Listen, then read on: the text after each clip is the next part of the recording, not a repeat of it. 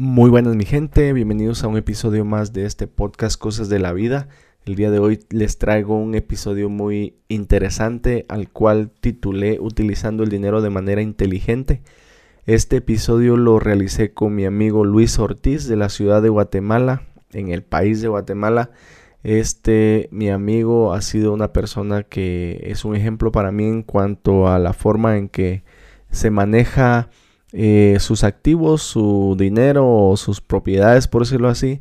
Así que con los consejos de él, más las intervenciones mías, espero que este episodio te pueda ayudar en algo y que eh, puedas eh, aprender o asegurarte y poder darte cuenta que tal vez tú que estás luchando por administrar mejor tu, tu dinero, pues sabemos más personas como tú que lo estamos intentando.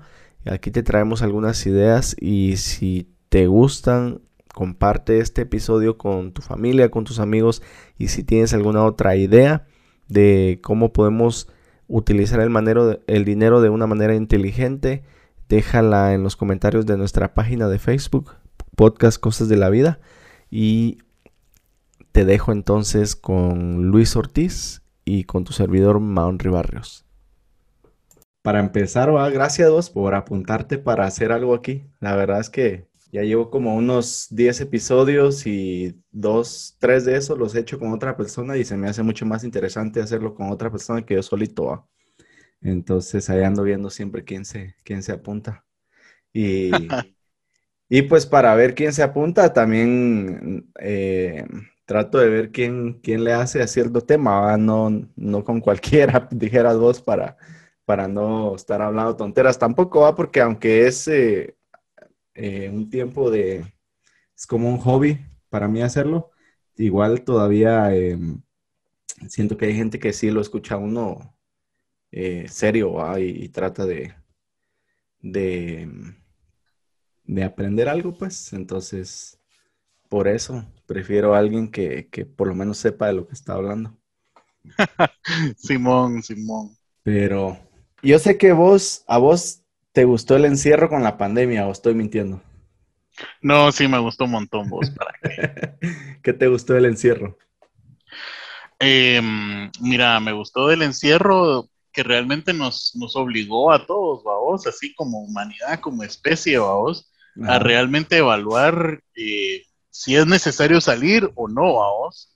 O sea, la infraestructura, la tecnología ha existido de qué ratos para, para que hagamos más cosas desde casa, vamos, pero no se hacían porque no querían, por negligencia, por el miedo de no sabemos si va a funcionar.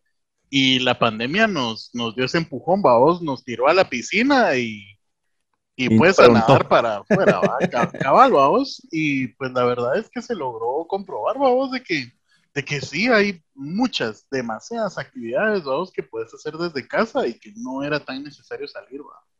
Cabal, y, y, pues para mí quedó demostrado también que se puede sostener hasta cierto punto la economía desde la casa. Claro, hay cosas que hay que salir y, y hacerlas afuera, pero mucha parte de la economía siento que sí se puede sostener desde la casa, ¿vos?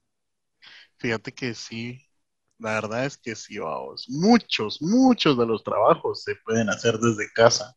Y creo que otra cosa que no ayuda a que, a que cambiemos eso es que yo siento que a uno como jefe, bueno, yo no soy jefe, no, no, he sido jefe, pero siento que los jefes quieren tenerlo a uno ahí viendo qué está haciendo uno para asegurarse que uno no está haciendo otra cosa aparte de lo que ellos quieren que uno haga, vamos. Pero por ejemplo, yo siento que estás en la casa y haces el trabajo que tienes que hacer y lo haces bien, si yo fuera tu jefe, a mí no me importa si estás en el teléfono viendo Facebook mientras lo estás haciendo, siempre y cuando me hagas el trabajo como tiene que ser, vamos. Cabal, fíjate vos, lo que pasa es que ese es un error económico que se, eh, que se ha cometido desde hace mucho tiempo, vamos. A vos te pagan por hora, no por resultados, vamos. Y en realidad debería ser al contrario, vamos. Eh, de hecho, eso es más que todo lo que diferencia a un emprendedor de, un empleado, vamos. Al empleado lo remuneran por cuánto tiempo está en una oficina o por cuánto tiempo invierte en algo, sea o no sea productivo ese tiempo, vamos. Pero si vos como emprendedor le invertís unas 50 eh, o 100 horas, vamos, en desarrollar un producto o servicio que al final de cuentas nadie quiere, entonces no lo vendes, vamos. Y, ese, y eso no te lo remunera nadie. Eh, sin, em, sin, embargo, vamos, también podés eh, em, invertir menos tiempo, vamos, incluso puedes ganar dinero sin, sin invertir mucho tiempo. Esa es la diferencia entre un emprendedor y un empleado, vamos. Cabal, y, y son cosas que, mira, yo, yo traigo un, eh, un, dilema desde, hace mucho tiempo, años. Yo me gradué maestro en Guatemala, ¿va? Y, yo enseñaba sexto primaria en las mañanas y en la tarde me iba a enseñar matemáticas a los de bachillerato. Y em, en ciertos momentos pues tocaba enseñar algún poco de matemática financiera, ¿va? Entonces, el, dilema que tengo es por qué en las escuelas no nos enseñan, o en los colegios privados incluso, a ser un poco más inteligentes con, los recursos que tenemos, dígase en este caso económicos, y poder sacarles más provecho y dejar de hacer tonteras, ¿va? Que las tonteras que uno hace, eh, como por ejemplo gastar más de lo que ganas, ¿va? Ganas mil y gastas mil doscientos en el mes y, y, así te vas yendo eh, en números negativos cada rato, pero eso no te lo enseñan en ningún lado. Y a veces tenés suerte si te lo enseñan en la casa, porque tampoco a nuestros papás se los enseñaron, porque a nos, tampoco a nuestros abuelos se lo enseñaron, entonces tiene que haber alguien que diga, bueno, hasta aquí ya aprendí porque ya me fue mal en, un año, dos años, a veces hasta, hasta una mala decisión nos encierra hasta 10, 15 años, vamos. Y, entonces eh, hay veces que tenemos que aprender a las duras, pero no sé por qué en las escuelas y en los colegios no se enseña un poco de educación financiera o de emprendimiento, como decís vos, que es al final lo que, lo que a uno le hace subsistir, por decirlo así, en el mundo, eh, en el en la vida real, vos, en el mundo ya, ya de adultos, en el que ya tienes que trabajar y, y todo el tiempo pasas este vendiendo, va, vendiendo tus ideas, vendiéndote a vos mismo, vendiendo tu trabajo y todo eso, vendiendo tu tiempo, pero nadie te lo dice. Pues fíjate vos de que la razón por la que no se enseña ni matemática financiera, ni a ser emprendedor, y la razón por la que el sistema educativo es tan malo y mediocre, vos, es porque a nivel social, tanto a nuestros padres como a, como a la sociedad le conviene que sea así, vos o sea, a mí, a mí me parece curiosísimo. Ahorita que los niños están en, clases virtuales, eh, los padres ya están desesperados, vamos, quieren mandar a su hijo a la escuela porque es un tipo de, de daycare para ellos, vamos. O sea, es un, es un tiempo en el que ellos no se preocupan por sus hijos, ellos hacen sus cosas o trabajan, pero saben que están ahí en la escuela, ¿va? ¿Qué también realmente se está invirtiendo ese tiempo? No les interesa realmente mucho, vamos les interesa el no tener que cuidarlos a ellos en, ese lapso de tiempo. Eso sería lo primero. Lo segundo es que pues la clase emprendedora tiene que ser una minoría siempre, vamos. Para que la pirámide, la cuestión es que la, la economía funciona de una forma piramidal, vamos. Entonces la clase obrera siempre tiene que ser mayor, siempre tiene que ser más y tiene que estar abajo para que realmente la pirámide funcione, vamos. Eh, si, todos, si todos somos emprendedores, entonces eh, nadie es obrero, vamos. Entonces, eh, eso tampoco le funciona a la gente. Entonces, es, eso es un cóctel molotov de muchas cosas, vamos. Por ejemplo, yo personalmente, yo a mi hijo, yo no lo quiero meter a la escuela. O sea, yo no, no, no quiero, a vos. Hemos hablado con mi esposa mucho, a vos, de, programas de on school, por ejemplo. Eh, y cada persona a la que yo le comento que piensa hacer eso me dice, no, mano, estás loco, ¿de qué va a trabajar? y, y, justo eso es lo que les quiero decir, o sea, es, que no quiero que trabaje, vamos, prefiero que, quiero que él tenga un estilo de vida diferente. Si mi hijo resulta con un estilo de vida idéntico al mío, entonces yo fracasé como padre, vamos, porque no lo logré sacar del ciclo eh, que a mí me heredaron, pues. Ajá. Es, esa es la situación, vamos. Entonces, el, eh, el, el modelo educativo actual es mediocre, pero curiosamente a los padres les gusta, a los emprendedores les gusta, entonces es, mediocre y se va a quedar mediocre porque es conveniente para todos, vamos, desgraciadamente. Y bueno, para... Vos sabes que escucha el podcast en, muchos países, ¿va? y tal vez hay gente que no sabe inglés. Entonces, por ejemplo, hablabas de daycare, que para algunos papás eh, la escuela es un daycare.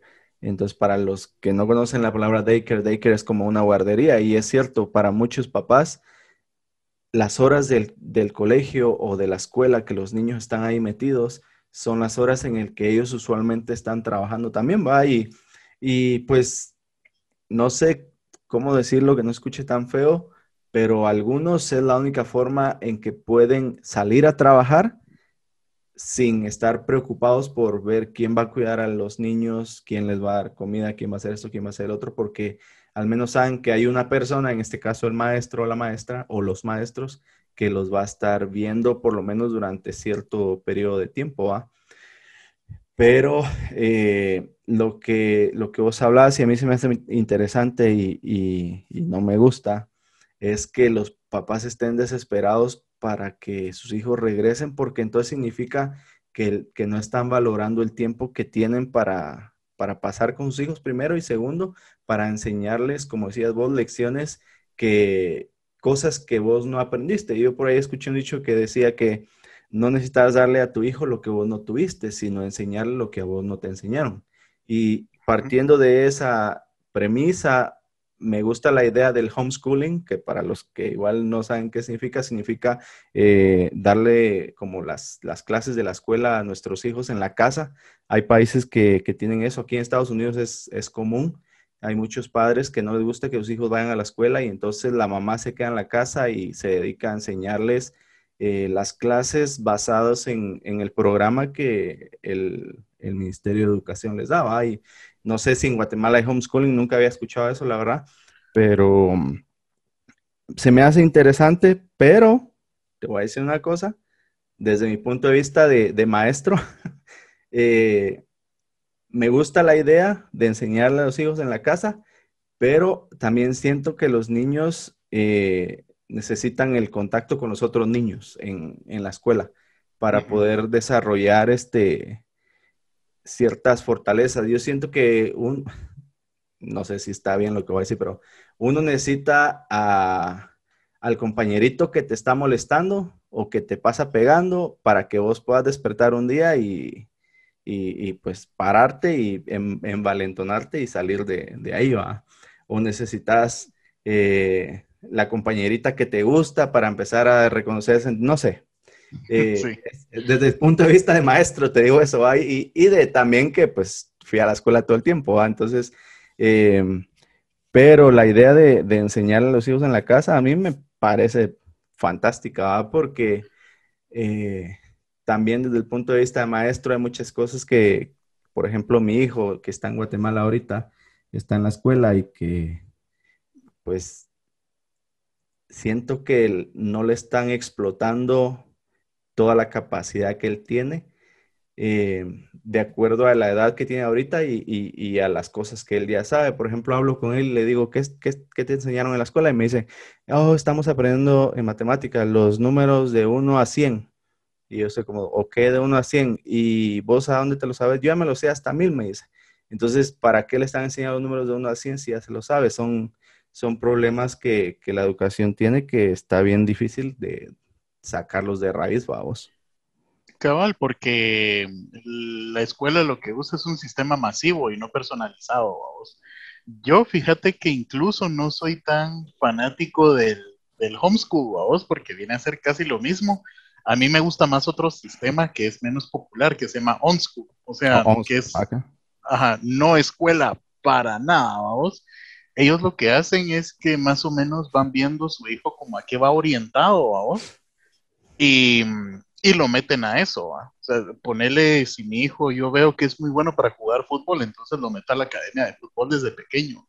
Entonces, em, siempre tiene este contacto con, el niño que lo molesta y esas cosas, o sea, siempre tiene esas experiencias de compañerismo, pero no en un ambiente en el que tiene que tener el uniforme del colegio de 7 a 12 y, llega a la casa a hacer más tareas, eh, sino haciendo algo que le gusta, vos especializándose en algo.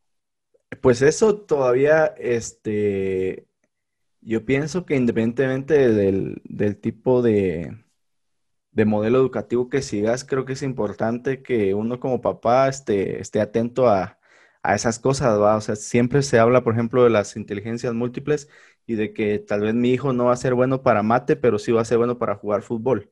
Pero yo apuro todo, quiero que me saque 100 en mate y con tal de que me saque 100 en matemáticas, entonces ya no lo dejo salir a jugar fútbol en la tarde. O sea, le quito para lo que es bueno, para imponerle algo, para lo que tal vez no es el mejor y que no necesita em, tener, por ejemplo, si me preguntase mi trabajo ahorita, no estoy usando, por ejemplo, las integrales o las derivadas que tuve que aprender en algún momento de la carrera, pero sí las matemáticas básicas, ¿va? Esas que todo mundo necesita, pero hay, hay otras que, que, ahorita no me están sirviendo y, y, que hasta cierto punto el modelo educativo me lo, me lo impuso en algún momento, ¿va?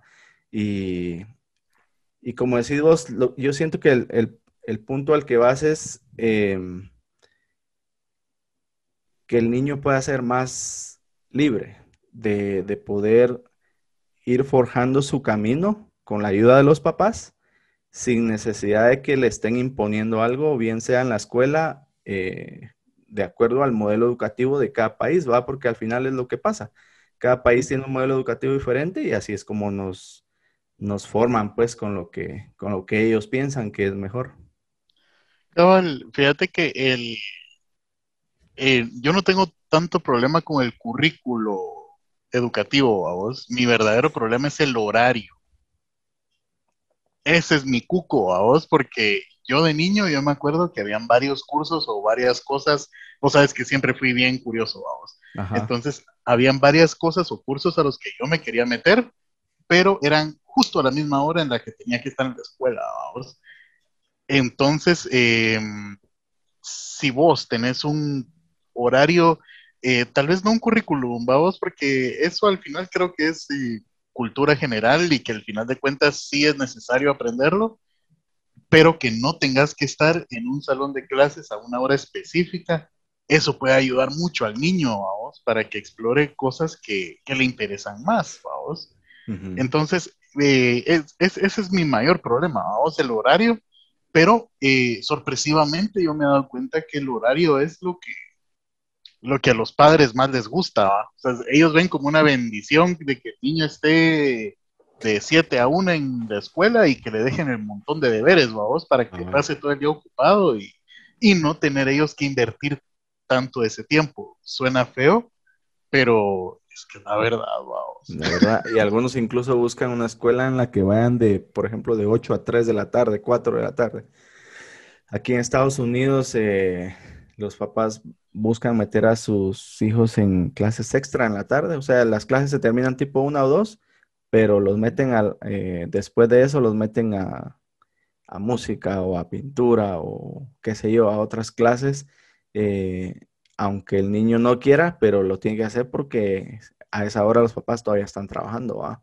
Entonces, buenísimo fuera que, ok, voy a tener una clase extra, que me digan cuál querés, va, a tener esta, esta y esta, ¿cuál querés? Quiero esta, ok, bueno, me voy a la que me gusta, ¿va? Por ejemplo, si, si me hubieran dado a escoger a mi clases de música cuando yo era niño o, adolescente, las hubiera escogido todo el tiempo, pero en Guate no pasa eso, ¿va? Cabal. Entonces, ah, cayendo un poco al tema de, lo económico otra vez y, que es de lo que, de lo que queríamos hablar, pero pues siempre en un podcast uno se va por otro lado por ratitos. Ah, cayendo al punto de vista económico, ah, personalmente, ¿qué, ¿qué pensás vos que son algunas cosas que, que te hubiera gustado que te hubieran enseñado a hacer que no te enseñaron, pero que tal vez si ahorita lo discutimos, alguna persona lo va a aprender y, tal vez quiere ponerlo en práctica? Bueno, lo que Fíjate que más que cuestiones de economía, vamos, hubiera querido que se reforzara un poco más mi inteligencia emocional, vamos. Ese, eh, realmente el, problema de la economía es un problema emocional, aunque no lo parezca. Eh, yo no sé si has visto la película esa de El Club de la Pelea. No me recuerdo. No, bueno, pues ahí te la, te la recomiendo a vos. Mira, en el Club de la Pelea, el protagonista dice una frase que eh, yo voy a recordar toda la vida por lo cierta que es, vos. Dice, compramos cosas que no necesitamos con dinero que no tenemos para impresionar a gente que no nos cae bien, vos. y eso, y eso, y, y, es que eso es bien cierto, vos. O sea, el, es bien diferente. Mira, los, los, libros, la, la, información financiera y la formación financiera es eh, cada vez más de dominio público. La, gen, la gente, aunque no sepa mucho de finanzas y demás, eh, tiene el concepto de que tiene que gastar menos de lo que gana, o sea, eh, tienen la idea. Pero el problema es que no es lo mismo saber qué es lo que tengo que hacer a realmente hacerlo, ¿vamos? Es como el caso del, del médico que fuma, ¿va? Entonces, el, médico sabe que fumar le produce cáncer, pero fuma de todas formas. Eh, entonces, el problema es el, consumismo masivo, vamos. Yo sé que no tengo el dinero para comprarme el iPhone más nuevo y sé que es mala idea endeudarme, pero de todas maneras lo hago, vamos. Y ese es un problema eh, netamente emocional, no es tanto de que la gente ignore las finanzas, cómo funcionan, sino que es, una cuestión de, carácter, de decisiones. Y eso, eso precisamente fue lo que, eh, lo que a mí más me costó vencer, lo que a mí me, lo que yo hubiera querido aprender, porque yo para más o menos a los 22, 23 años, yo tenía una buena base financiera en teoría, vamos. teóricamente yo sabía qué hacer, yo sabía cómo emprender un negocio, yo sabía cómo manejar mis finanzas, pero como dije antes, saber cómo hacerlo y realmente ejecutarlo son dos cosas bien diferentes. Y yo a esa edad, olvídate, vos, quería, quería pantallar a las patojas eh, y pues cometí un montón de errores financieros que yo sabía que estaba mal, pero no tenía esa seguridad en mí mismo ni, ni tampoco la, la, fortaleza mental, para tomar la decisión que yo sabía que era correcta. Entonces, eh, esas, ese tipo de cosas que a veces hacemos, podríamos decir que es un tipo de debilidad emocional, estabas diciendo. Sí, es, es, una debilidad. Falta de entrenamiento emocional. Sí, justamente eso es, vamos. O sea, em, si vos te das cuenta, la moda nos dice qué es lo que está la moda, vamos. O sea, la moda no la escoge la sociedad, sino que los modistas te dicen, esto está de moda, anda a comprarlo, vos. O sea, la gente moldea, sobre todo los empresarios, vos, moldean mucho lo que realmente nosotros queremos, vos. O sea, la mercadotecnia es así. O sea, es, ese es el ese es el fin de la mercadotecnia, vos es como que el objetivo, decirte a vos, mira, vos querés esto, anda a comprarlo ahorita. Y si uno no es lo suficientemente inteligente para decir, bueno, realmente no me gusta vos o no lo necesito, uno va y lo compra vos. Entonces, esa es la cuestión. El, consumismo masivo es, es una es una consecuencia, vamos, de, de nuestra propia falta de, de fortaleza emocional, vamos. ¿Y vos crees que hay alguna manera de entrenarse a uno mismo en eso? ¿O ahí sí que a puro palo, por decirlo así, uno va aprendiendo? Porque igual, este, si, si, si me pongo a pensar detenidamente, yo creo que han pasado momentos también así en que, en que yo pienso que tengo todo bajo control, pero de repente viene algo y como vos decís, tal vez estaba débil ese día y vámonos a hacer lo que, lo que me dijo la tele o lo que me dijo qué sé yo, alguien en las redes sociales o cualquier cosa. Entonces, si hay una manera para poder entrenarse a uno mismo, ¿cuál sería o qué se podría hacer? ¿O, hay que ir aprendiendo a palos? Ah, pues Mira, yo creo que sí, yo, yo, creo que sí es algo que se puede aprender personalmente y vos no tenés una idea de, lo mucho que te ayuda en, otros aspectos de la vida, fuera de, lo económico a vos. Em, a mí lo que me ayudó un montón, eh, aquí tal vez ya me voy a meter a otro tema, pero, pero igual lo, lo, comento en forma de, anécdota, vos. Fíjate de que yo tuve un compañero budista en el trabajo, fíjate. Y mm, curioso que soy, vos siempre fui bien curioso, le pregunté cómo era el rollo y, toda la cuestión. Y, y aquel vos eh, me explicó más o menos cómo era la onda, me, enseñó como que lo básico a vos. Y prácticamente el, el, rollo de esa gente es deshacerse de, de, todos esos deseos mundanos, vos. O sea, ellos para eso es que meditan tanto, mm. para darse cuenta que no necesitan de todo eso para ser felices. Entonces, a mí no solamente me ayudó a controlar mis finanzas, vamos, y a no ser tan consumista, sino que también a darme cuenta que tenía una vida mejor de lo que yo pensaba.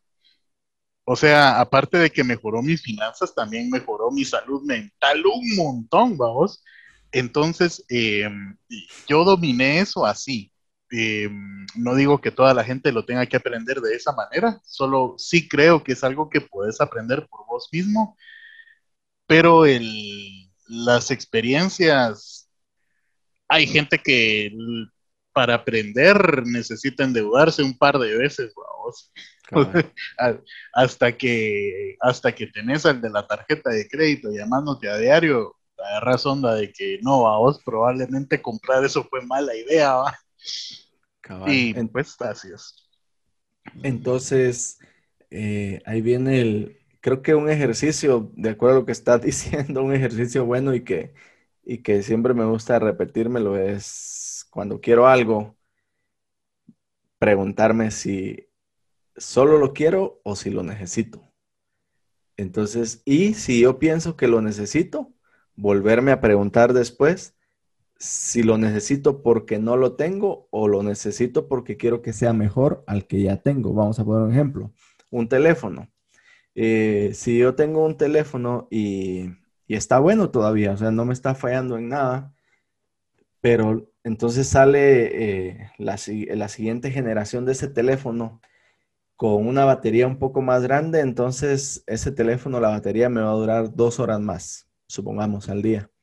Entonces, la pregunta, ¿lo quiero comprar? ¿Lo quiero o lo necesito? Bueno, lo, lo quiero, pero para engañarme a mí mismo, digo que lo necesito. ¿Por qué lo necesito? Por la batería. ¿Por qué? Y entonces ya me pongo a pensar, ah, me va a durar más de dos horas o un poco más de tiempo la batería. Pero entonces me pregunto, ¿para qué quiero más horas con la batería? ¿Qué voy a hacer con el teléfono? ¿Para poder estar en Facebook o en Instagram o haciendo tonteras? ¿O necesito la batería más tiempo porque el teléfono es mi herramienta de trabajo y, y si se me apaga en a mediodía, pues tal vez puedo perder una venta o puedo perder un contrato o algo así. Y entonces, si solo era porque, según yo, lo necesitaba por querer andar más tiempo en las redes, entonces realmente no debería comprarlo. Pero eh, para poder hacer todo ese autoanálisis, otra vez volvemos al punto que vos decías, creo que hay que tener cierta fortaleza para poder este, diferenciar y poder eh, autoevaluarte, ¿va? Porque al final de cuentas eh, estás hablando con vos mismo y vos mismo te boicoteas a veces, vos mismo te, te trabas pie o te metes zancadilla al tomar ciertas decisiones. Entonces, pienso que sí se puede aprender, requiere un poco de esfuerzo y de trabajo, pero también pienso que sí se puede aprender. Fíjate que yo tengo una regla personal eh, respecto a comprar cosas a veces que necesito y a veces que quiero, vamos. Y es que yo nunca gasto más de lo que tengo ahorrado, vamos. Por ejemplo, o sea, supuestamente necesito una compu o simplemente la quiero, no importa, vamos. Va, la laptop que quiero cuesta 5 mil quetzales, por decirte algo, vamos. Bueno, ¿cuánto dinero tengo ahorrado en el banco, vamos? Si es menos de 5 mil, entonces no la compro, vamos. Ni a pagos, ni por plazos, ni de ninguna manera. O sea, lo que pasa es que, mira, hay un concepto de, de finanzas que la gente no, con el que la gente no está familiarizado y es, en inglés es net worth. Eh, en español, ¿qué es? Es como tu patrimonio neto. Es, esa es la palabra. La gente lo que tiene que buscar es incrementar o subir su patrimonio neto. Si lo que vas a comprar no va a subir tu patrimonio neto, entonces es muy probable que sea mala idea invertir en eso, sobre todo si es mucho dinero. Otra cosa es que la mayoría de cosas que son tomadas en consideración como patrimonio neto tuyo, es que son cosas que sí le puedes heredar a tus hijos, vamos. O sea, por ejemplo, tu casa es patrimonio neto tuyo. Ajá. Y eso sí se lo puedes heredar a tus hijos. Si tenés acciones, por ejemplo, eso también es parte de tu patrimonio neto y si te morís, sí le puedes dejar eso a tus hijos, vamos. Eh, pero dejarles un celular no creo que les vaya a ayudar mucho a vos, eh, sobre todo si en un par de años se acaba la vida útil del aparato. Entonces, eh, yo procuro que, yo procuro nunca tener más cosas que patrimonio neto. ¿vos? Si las cosas que no tienen valor superan lo que vos tenés en, patrimonio neto o en net worth, entonces eso es eso es una clara señal de que tus finanzas están mal, vos. Vos así puedes medir la, salud de tus finanzas. Si tenés más accesorios, vos, que patrimonio neto, entonces eso quiere decir que no estás invirtiendo como deberías hacer. Cosas perecederas, podríamos llamarle. Cosas que, son como la compu, que te costó 5 mil, ya la sacaste de la tienda y ya nomás sacarla ya vale 4 mil ya no la puedes vender por los 5 mil, va. Exactamente, vos. Y si vos vas a un banco a pedir un préstamo, vos, ellos te van a preguntar qué activos tenés, ¿va? Por ejemplo, si tenés un carro que ellos te puedan decomisar o algo así, eso es un activo, vos. Si tenés una casa a tu nombre, eso es un activo, ¿va? Pero tu compu no la puedes usar como activo. Entonces, ah. eso, es, eso es más como un accesorio o un pasivo, si lo quieres ver así, vamos. Entonces, Entonces ajá. Eh, no, decime. Entonces, hablando, ya, ya que te metiste al tema de los bancos, que no te van a dar un préstamo por, una compu, pero ¿qué hay de aquellas empresas chiquititas? En Guatemala, por ejemplo, bueno, no vamos a decir nombres, pero hay montones de esas, en las que sí puedes llevar tu computadora y sí te van a dar dinero, pero aquí viene lo que quería decir. Entonces, si la computadora te costó 5 mil, ya la usaste un poquito, podríamos decir que todavía vale 4 mil, la llevas a uno de estos lugares, ¿cuánto dinero te van a ofrecer por esa computadora? No te van a ofrecer los 4 mil, ¿cuánto te van a ofrecer? Unos, si bien le va a la persona, dejémosla en 1500. ¿Qué pensás? Ah, sí, le dan entre mil Sí, 1500 es lo más que le dan, porque esa es la regla para que ellos logren sacar un margen, vamos. Ellos tienen que ofrecer más o menos el 40% de, del valor del objeto. Del valor, ajá, para que ellos le puedan sacar un, beneficio, vamos. Pues fíjate que es que esa es otra cosa bien importante, vamos. Eh, no recuerdo de quién es la, la frase, no sé si es de Jeff Bezos o... No me acuerdo quién es el que la dijo, vamos. Pero el chavo dice, si usted compra cosas que no necesita, va a resultar vendiendo cosas que sí necesita para poderlas pagar, vamos. Claro. O sea, y es que eso es, y es que eso es de verdad, vamos. Porque al final, si se te atrancan las carretas, vamos, pagando a la compu, vas a resultar vendiendo tu refri, vamos, por decirte algo o la vas a resultar rematando a, un mal precio, vos. Entonces, cada vez, cada vez que vos tomas una mala decisión financiera comprando algo que no necesitas, eh, muy probablemente algo que sí necesitas lo vayas a tener que sacrificar, vos, para no quedar mal. Muy profunda esa, frase.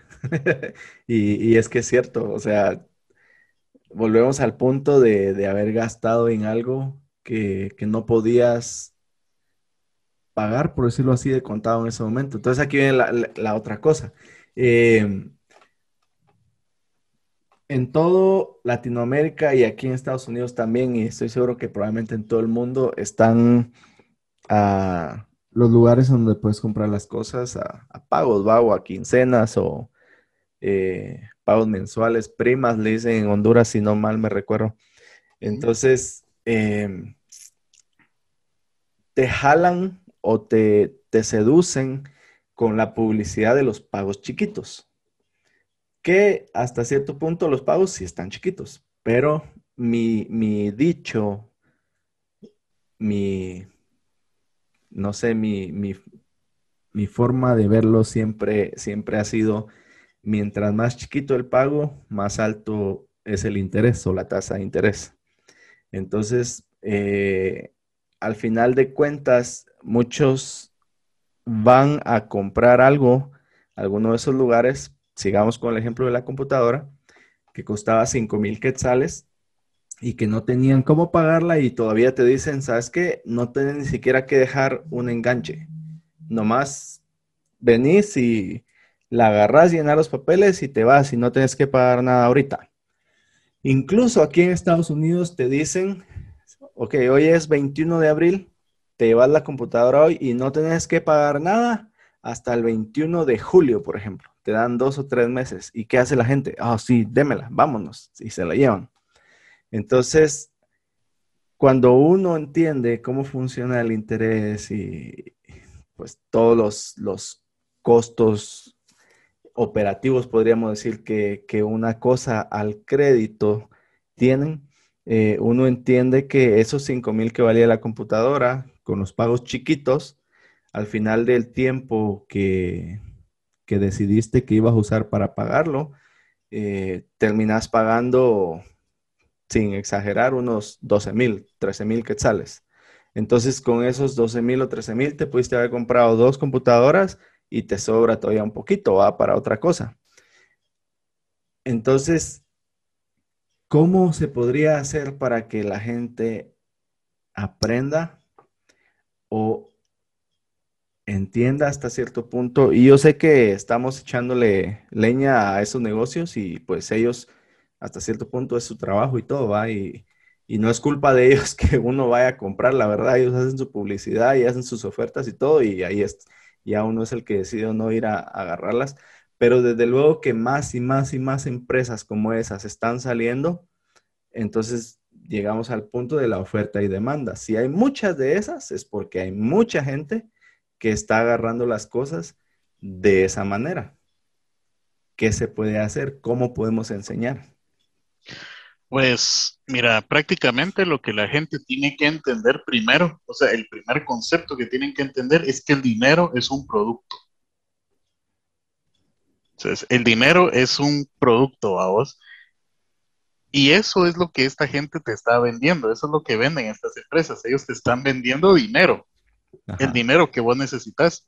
El banco es literalmente eso, a vos es un mercado de dinero. Ellos te compran tu dinero por cierto precio, que es el interés que ellos te pagan cuando vos ahorras con ellos, y te venden también el dinero a cierto precio, que es el interés que ellos cobran cuando ellos te hacen un préstamo. vos. O sea, el, la gente tiene que tener claro el concepto de que el dinero es un producto exactamente igual a la comida que van a comprar al mercado o a los electrodomésticos, es un producto como cualquier otro. Entendiendo ya eso, vos, entonces si ellos lo que necesitan es comprar dinero o adquirir este producto que es el dinero, tienen que ver realmente cuánto les va a costar ese dinero, vos. Em, y es que eso es bien sencillo. Mira, a mí me da pena decirlo. Bueno, no pena, porque realmente no, no mentía. Pero durante el tiempo en el que yo fui vendedor, yo recurría mucho a, a, esa técnica, vamos. O sea, yo minimizaba, procuraba pintarle a la gente las cosas de la manera más pequeña posible, vamos. Yo, le, yo le decía a la gente, mire, usted sabía que por menos de lo que le cuesta una Coca-Cola diaria, usted se podría llevar esto. Y es que era cierto, a vos. Eran, menos de cierto. eran menos de 7 quetzales diarios, a vos, pero cuando ya multiplicas 7 por 365, que es un año, eh, ya no es tan poquito, a vos. Y si era más de un año, o sea, eran cuatro años, era siete por qué, como 700 algo, 1400, etcétera. Eh, ya era un montón de plata, vamos. Pero en vez de decirle, mire, usted me va a pagar 14 mil quetzales, le decía, mire, por menos de 7 quetzales diarios, ¿qué es lo que vale una Coca-Cola? Quítele el amor a una Coca-Cola y cómpreme esta onda. eh, o sea, es, es, es que esa es, es, es, una técnica de ventas, vamos. Claro. Porque la, la, la, emoción es la que vende. Vos cuando compras algo que no necesitas es por la, es, es por la emoción, vamos. Esa es la cuestión. Es, es, es un proceso neta y completamente emocional. La gente realmente para aprender finanzas lo que tiene que hacer es aprender a no tomar decisiones jamás en ese preciso momento. Es, esa es otra buena. Y, y, ahí vamos dos. ¿Cuál era la primera? Analizar. Si lo quiero, lo necesito. Ahora la otra sería, entonces, eh, y fíjate que es cierto, no comprarla en ese momento, porque si te vas y decís que no, te vas para la casa y en la noche antes de dormirte te pones a pensar, estoy seguro que el 90% de las veces vas a decir, qué bueno que no lo hice. Exactamente, vamos. O sea, lo que pasa es que eh, también, también te lo estoy dando desde el punto de vista de, del vendedor, vamos. El vendedor Ajá, claro. eh, eh, busca emocionarte con algo. ¡Hala, mire! Está bien bonito y está bien barato y, y llévelo ahorita. Y, y el, los vendedores son como que muy agresivos. Ellos quieren cerrar el negocio en ese momento porque saben que si vos te detenés a pensarlo, no lo, lo compras. Claro. Simón, vamos, eh, no lo compras. Entonces, es, eso es como que lo más inteligente que puedes hacer, vamos. Si hay un negocio que parece muy bueno o un artículo que parece estar a muy buen precio, eh, eso de que, ala, es que no voy a volver a tener una oferta como esta, es, eso, es, eso es mentira, vamos. O sea, eso es mentira, mano. O sea, a cada rato, si no es en una tienda, es en otra, pero vas a encontrar el mismo producto a, a descuento. Cabal. Entonces, lo mejor es no comprar en ese momento, irse a la casa, agarrar el lapicero, la hoja y, que te pongas a hacer números, vamos. Y si de verdad los números confirman que sí es buena idea, entonces lo haces.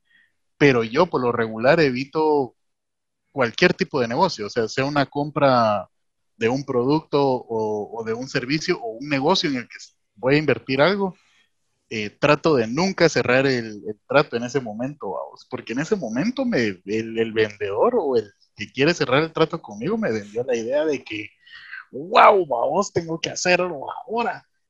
Eh, y uno no está pensando correctamente, vamos, uno está pensando con la emoción, no con, no con la cabeza. Cabal. Entonces lo, mejor es, entonces lo mejor es decir, lo voy a pensar, vas a tu casa, de verdad lo pensás, vamos, Uh -huh. Y si sí conviene, pues se hace, y si no, pues no se hace, vamos. Entonces, ahorita estaba pensando, yo sé que hay un montón de entrenamientos en internet gratis o que te venden entrenamientos para vendedores. Estaba pensando, ¿qué tal si nos lanzamos y hacemos entrenamiento para compradores vos? Ya salió el negocio. pues, pues fíjate que no es mala idea. No mala idea, porque... Sí, la, la, verdad es que no es, no es mala idea, porque en realidad la gente sí tiene que saber cómo comprar. Ajá. Por, porque es, es que ese es el problema, vamos. Uno, si vos querés comprar una casa, por ejemplo, vamos, tenés que saber comprar una casa, porque uh -huh. es eh, una compra de ese tamaño. Si se hace mal, podés pasar pagando las consecuencias muchos años, vamos. Cabal. Cabal. Entonces, eh, saber comprar es, es clave, vamos. Está bien, sí, ya. La verdad, la verdad, sí, me parece, eh, parece chiste, pero esa anécdota, dijo Franco Escamilla, que sí, eh, pienso que debería haber entrenamientos para, para compradores, vamos, para poder aprender a comparar precios, aprender a comparar marcas, aprender a comparar eh, la calidad de cierto producto, como decías vos, una casa, por qué en, este, en esta zona vale tanto y por qué en la otra zona vale tanto, eh, qué sé yo, cuáles eh, los fundamentos de la casa, si después de que la compré puedo seguirle construyendo otro nivel arriba. O sea, eh, todo eso que, que regularmente, como decís vos, en el momento uno no lo piensa. Y estoy seguro que te ha pasado, a mí me ha pasado mucho. Cuando un vendedor ha, logrado tocar nuestras emociones en el momento y, decidimos decir sí a cierta cosa en el momento y la agarramos, te vas a la casa con el producto y te pones a pensar, oh, pero no le pregunté tal cosa y no le pregunté tal cosa y no sé cómo funciona esto y no sé cómo funciona el otro y te empezás a arrepentir, ¿va? Entonces, ah, sí creo que sí es eh, interesante e importante, como decías, eh, no tomarse las cosas a la ligera, eh, analizar y como decías vos, es, yo sé que a veces le decimos a, ciertas personas, ¿sabes qué? Déjame pensarlo y, se lo estamos diciendo solo para sacárnoslo encima, ¿va? Pero sí pienso, como decías vos, que es importante también de repente ir a la casa y pues de verdad pensarlo y analizarlo y, ver que cuáles son eh, los pros y los contras de, la situación y pues quién sabe si en alguna de esas que queríamos decir que no, de repente de verdad sí no, nos conviene y pues termina dándonos buenos resultados eh, alguna compra o algún negocio que hicimos, ¿no? Cabal, fíjate, o sea, bueno, ahí hay dos cosas bien importantes, vamos, respecto a saber comprar retomando el ejemplo del, celular, de que la batería le tarda dos horas más, vamos. Si realmente necesitas eh, un teléfono porque querés que la batería te tarde dos horas más, a lo mejor en vez de comprarte un celular nuevo, lo que sí podrías hacer sería invertir en una batería inalámbrica, vamos. Que es mucho más barato. Entonces hay veces que hay que pensar eh, fuera de la caja y, tal vez lo que vos estás, o sea, la funcionalidad que vos estás buscando, la podés encontrar en otro producto a vos que es mucho más barato. Eh, mira, en finanzas hay un dicho bien importante, ¿va? vos dice, no importa si el gato es blanco o negro, lo que importa es que agarre ratones. Cabal. entonces a lo mejor lo que vos necesitas no es otro teléfono, sino otra batería, vamos, o un cargador inalámbrico, etcétera. O sea, la, necesidad la puedes suplir de otra forma. Y otra cuestión, miramos, y esto sobre todo me he dado cuenta, sobre todo en Guatemala, vamos, es algo muy cultural. Tenemos que aprender a decir que no, vamos. Sí, hombre. Ese es, eh, mira, ese es un problema cultural en Guatemala, vamos, nadie dice que, no, a nadie le gusta decir que no. Y si a vos no te gusta o no te conviene un producto, pues muy educadamente le decís al vendedor, mire, no, gracias. Porque el vendedor también está trabajando, pues, o sea, él de eso vive. Y es muy mala onda realmente de que vos le digas, lo voy a pensar cuando realmente no lo vas a pensar, vamos estás consumiendo su tiempo. Hay veces que uno no dice que no porque siente que, que es grosero eh, o que es mala onda, pero créeme que uno de vendedor eh, realmente aprecia mucho cuando te dicen, mire, no lo quiero o no lo necesito. Porque entonces vos ya sabes que con esa persona no. Y prospectas a otro cliente, vamos en vez de que te digan, eh, mire, lo voy a pensar y vos estás a la expectativa, ah, a lo mejor sí lo va a querer, y realmente no, a vos la decisión ya la habías tomado de que no lo querías. Entonces el saber decir no es, eh, es algo bien importante, vamos. Sí, y, pienso que es parte del, de la de la fortaleza emocional también, el aprender a decir no cuando pues cuando no, cuando algo no te interesa, no te gusta, de manera educada, como decís, decir que no ah, es, parte del, del, poder tener eh, esa fortaleza, como decías vos, que no te sirve solo en el ámbito financiero, pero en, todos los ámbitos de la vida. Y, yo creo que eso de aprender a decir que no, no solo en Guatemala, pero en la mayoría de países de Latinoamérica eh, sucede pues somos muy parecidos todos. Eh, pensamos a veces que no, pero ahorita que estoy en Estados Unidos y hay mucha gente de muchos países que trabaja, mucha gente de muchos países en el lugar donde yo trabajo, eh, me puedo dar cuenta que al final del día hay muchísimas más similitudes que diferencias con los demás países de, de Latinoamérica. Y el decir que no, el no poder decir que no, es una de esas, fíjate. Sí, hombre. Sí, es, es algo, vos, que culturalmente necesitamos abandonar, va. No hay nada de malo en decir que no. Pero también otra vez volvemos a, lo de, de ver el otro lado de la moneda. Entonces, no tiene nada de malo decir que no. Y hay que entrenar a la gente para que aprenda a decir que no, pero también hay que entrenar a la gente para que acepte un no y no, no, no ofenderse o algo así, porque a veces si, si, si vos sos mi amigo y me, bueno, vos sos mi amigo, yo te quiero vender algo y vos me decís que no porque no lo necesitas o no lo querés, a veces eh, lo podemos tomar de una manera eh, ofensiva o decir, no hombre, si este que es mi amigo no me apoya en lo que estoy haciendo, ¿qué, qué espero de otra gente? Va, pero hasta cierto punto, bueno, no hasta cierto punto, con todo el punto del mundo, no me puedo sentir o no me puedo ofender si, si aunque seas mi buen amigo me decís que no por algo, porque simplemente no lo necesitabas. Tampoco tener la obligación de, de agarrar algo que yo te ofrecí solo porque somos amigos. Y eso también es parte del, del entrenamiento que todos deberíamos de tener, entrenamiento emocional, como decías vos. Fíjate que sí, vos, eso es bien, eso es bien importante, vos. A mí y en lo personal, y en esos casos sí he sido un poquito abusivo, vos. Eh, cuando la gente no entiende que, es válido que no querrás hacer algo. lo más común es que cuando vos decís o te dicen que no, la respuesta sea, ah, pero ¿por qué no? Eso, es, es, esa es otra cosa que tenemos que, ir dejando, vos, porque realmente la gente no te debe ninguna explicación, vos.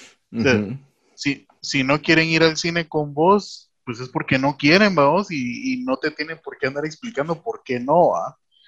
Entonces, eh, tenemos que aprender a decir que no y a aceptar de que nos digan que no. vamos. a veces las circunstancias no son las idóneas o a veces la respuesta del por qué no puede ser incómoda y realmente era mejor no saber, ¿va? Entonces, en resumen, tenemos que aprender a decir que no y aceptar que nos digan que no, sin hacer un drama al respecto. Ahí está, ya tenemos dos libros que escribir. Cabal. Calidad, pero entonces, eh, de algunas cosas, volviendo al punto económico, de algunas cosas que, que nos han servido personalmente a poder mejorar en nuestro manejo financiero, el manejo de nuestra economía. Vos ya diste un par de ejemplos eh, haciendo una recapitulación que no, no compras nada si no tenés más dinero en el banco o guardado de lo que esa cosa cuesta. Por ejemplo, si la, computadora cuesta 5 mil, tenés que tener más de 5 mil a puro tubo en, en, algún lado guardado, si no, no la compras. Esa es una buena, a mí me gustó esa mucho. Eh, otra que, a mí me ha servido mucho y, aquí lo confieso ante todo el mundo que escucha, es eh, mi esposa. Ella me ha ayudado un montón a, darme cuenta que muchas veces cosas que yo quería no las necesitaba. Y, no me dice, no, no lo compré, sino que me, me hace a mí reflexionar, por decirlo así, en el asunto y que lo medite y, lo piense de verdad y, me pregunta eh, cuáles son los beneficios, eh, cuáles son los, ¿qué sería? Los, los contras de, de tenerlo, de comprarlo, y, me ha ayudado a, a, poder analizar ciertas situaciones que, que, yo decía, bueno, pues tal vez entonces mejor no lo necesito, ¿va? Y, como te digo, no porque me diga que no, sino porque me ayuda a analizar el asunto y a veces siento también que eso es, este, es una cosa que, que podemos hacer para para ayudar o para entrenar a otros. Yo hablo de mi esposa ahorita, pero si yo, por ejemplo, tengo la oportunidad de, hacer eso con, uno de mis hermanos, ¿verdad? que venga mi hermano y me diga, ah, la voz, fíjate que me quiero comprar tal cosa, eh, tratar de ayudarle a hacer el mismo análisis y, si al final decide que sí, pues es, su, rollo, ¿va? que puede hacer lo que él quiera. pero pienso que podemos tratar de ayudar eh, a otros partiendo desde, el ejemplo que te di que, de mi esposa, que me, ha ayudado un montón a, poder administrar mucho mejor mis finanzas y, tratar de, que si, como decías vos, si vamos a gastar, que sea un gasto en algo que, va a incrementar nuestro patrimonio neto y no que lo va a debilitar o, o que se va a, a disminuir su valor o incluso, como decía vos, me gustó mucho eso, algo que, si se lo heredo a mi hijo, pues no le va a servir para nada. Entonces, eh, ahí van dos. No sé si tenés alguna otra que pensés que puede ayudar. Eh, fíjate que solamente reforzando lo que dijiste respecto a tu esposa, vamos, eh, a mí eso me ayudó un montón. no tanto, bueno, sí, vamos, ella es, ella es pilísimas con las finanzas, O sea, ella estudió eso específicamente, ella se especializó.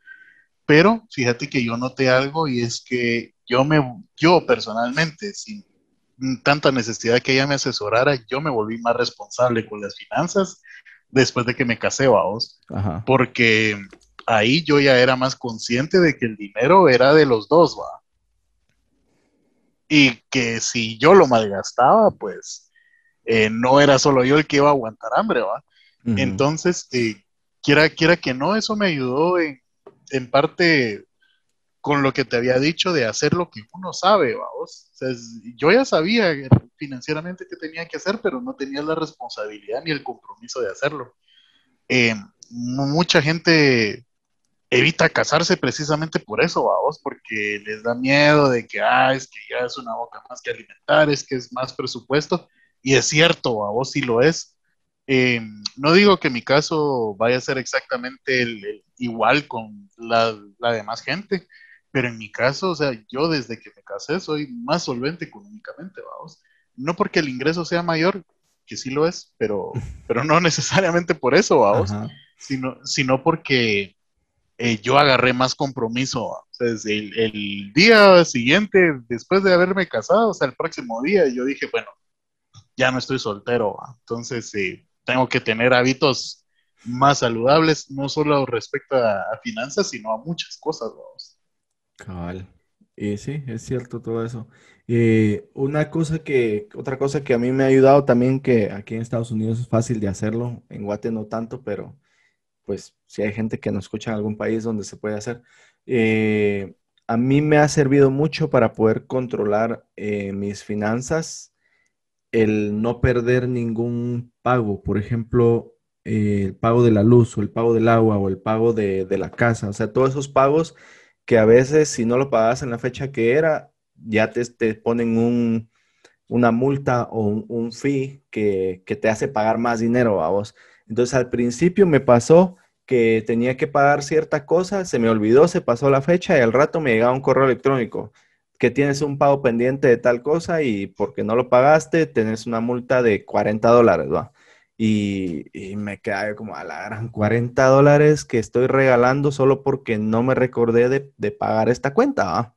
Entonces, aquí es fácil programar tus pagos. En casi todas las cosas que yo tengo que pagar en la casa, puedo programar el pago directo que lo saquen de mi cuenta del banco. Y entonces no, no me estoy preocupando por eso, ya solo me llega el correo, oh, debitamos tanto de tu cuenta por la luz, o te sacamos tanto por el agua, o te sacamos tanto por el pago del carro, por ejemplo.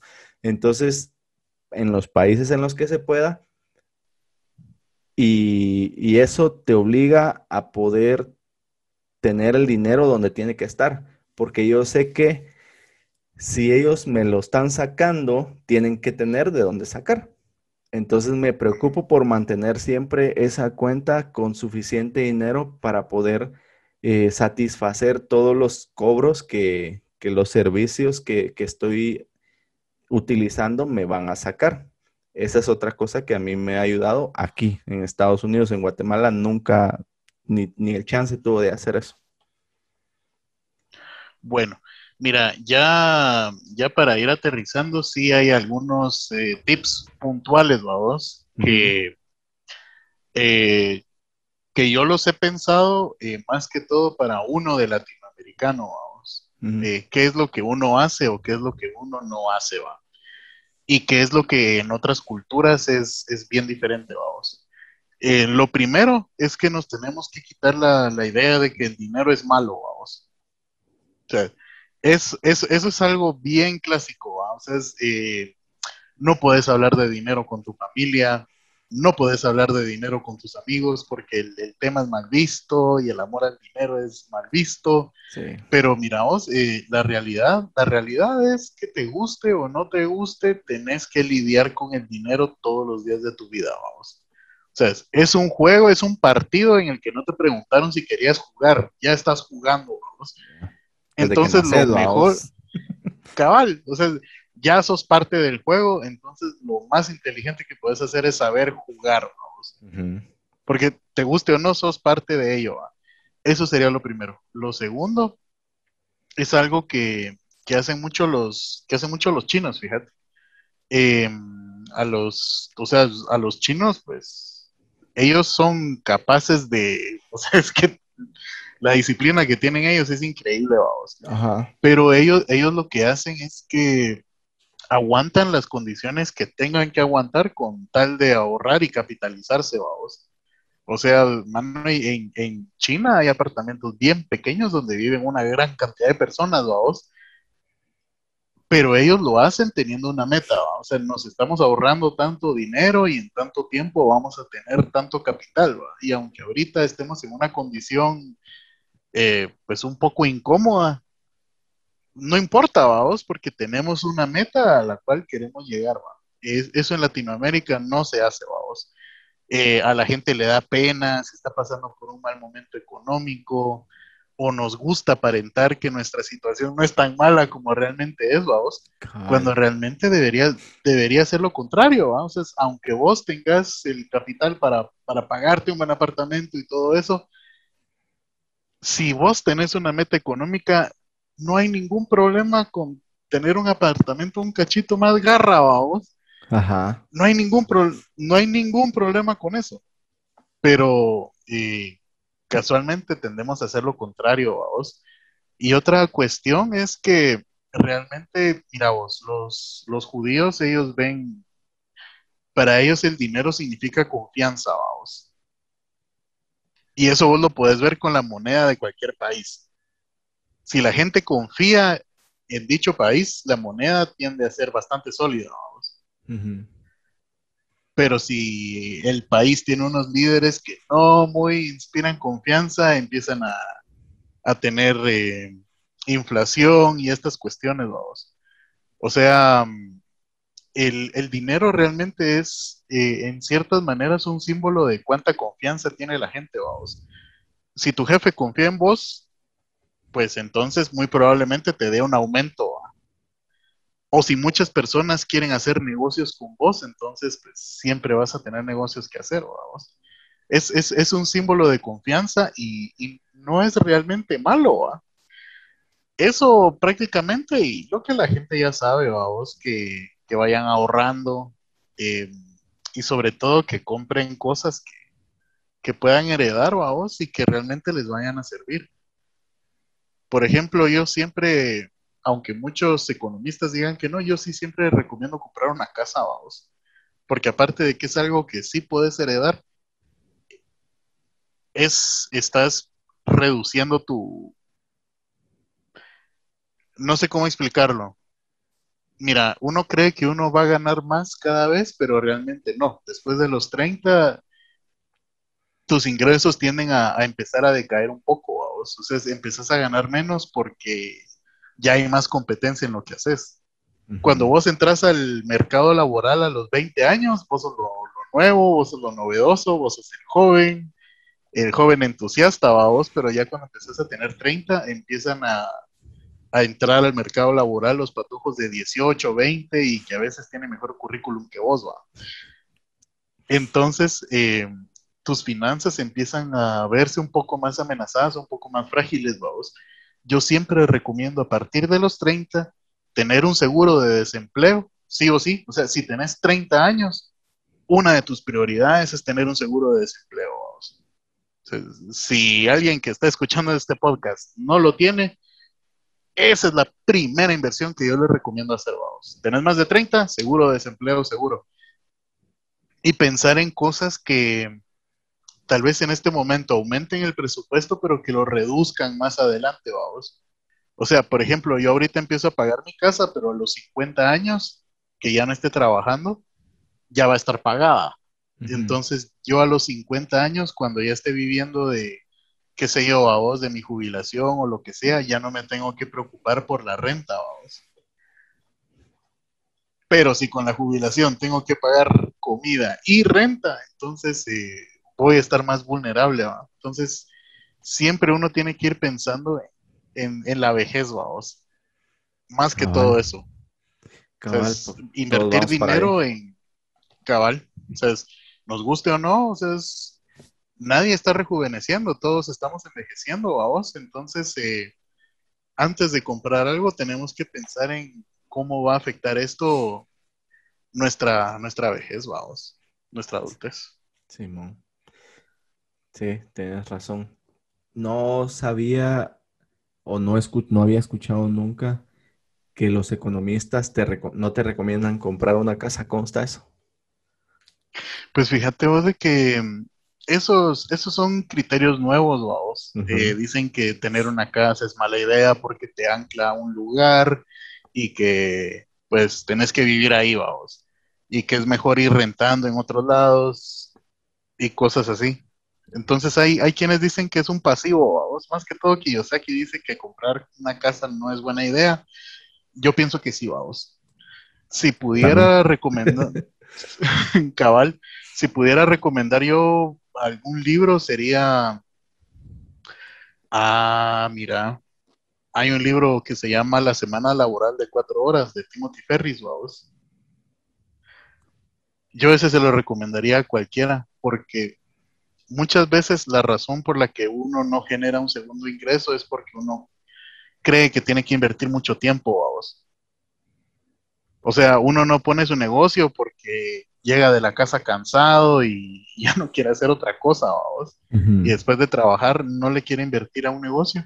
En la semana laboral de cuatro horas te, te da ejemplos y te enseña a,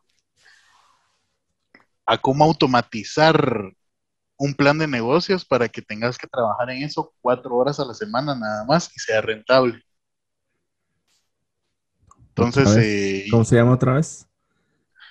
La semana laboral de cuatro horas. ¿De quién? Y el autor, el autor es Timothy Ferris. Timothy Ferris. Ajá. Está bien. Entonces, eh, la situación de eso es que eso es escalable, vamos. O sea, vos ya tenés un segundo ingreso invirtiendo solo cuatro horas y como son solo cuatro horas, vamos, ya puedes tener un segundo, ¿va? Entonces le estás invirtiendo ocho horas semanales a dos negocios. Si entre esos dos negocios ya empezás a ganar un poquito más de lo que ganabas en tu trabajo, ya te puedes plantear dejar tu trabajo de 40 horas semanales para invertir solo ocho en tus negocios propios, vamos. Y entonces así ya puedes tener tres, cuatro, cinco negocios. Y entonces ahí ya trabajarías la mitad del tiempo que trabajas en tu trabajo actual y estarías ganando el doble, vamos. Ah, eso es interesante. La semana laboral de cuatro horas de Timothy Ferris para todos, para que lo van a buscar en PDF o que lo busquen y lo compren, va.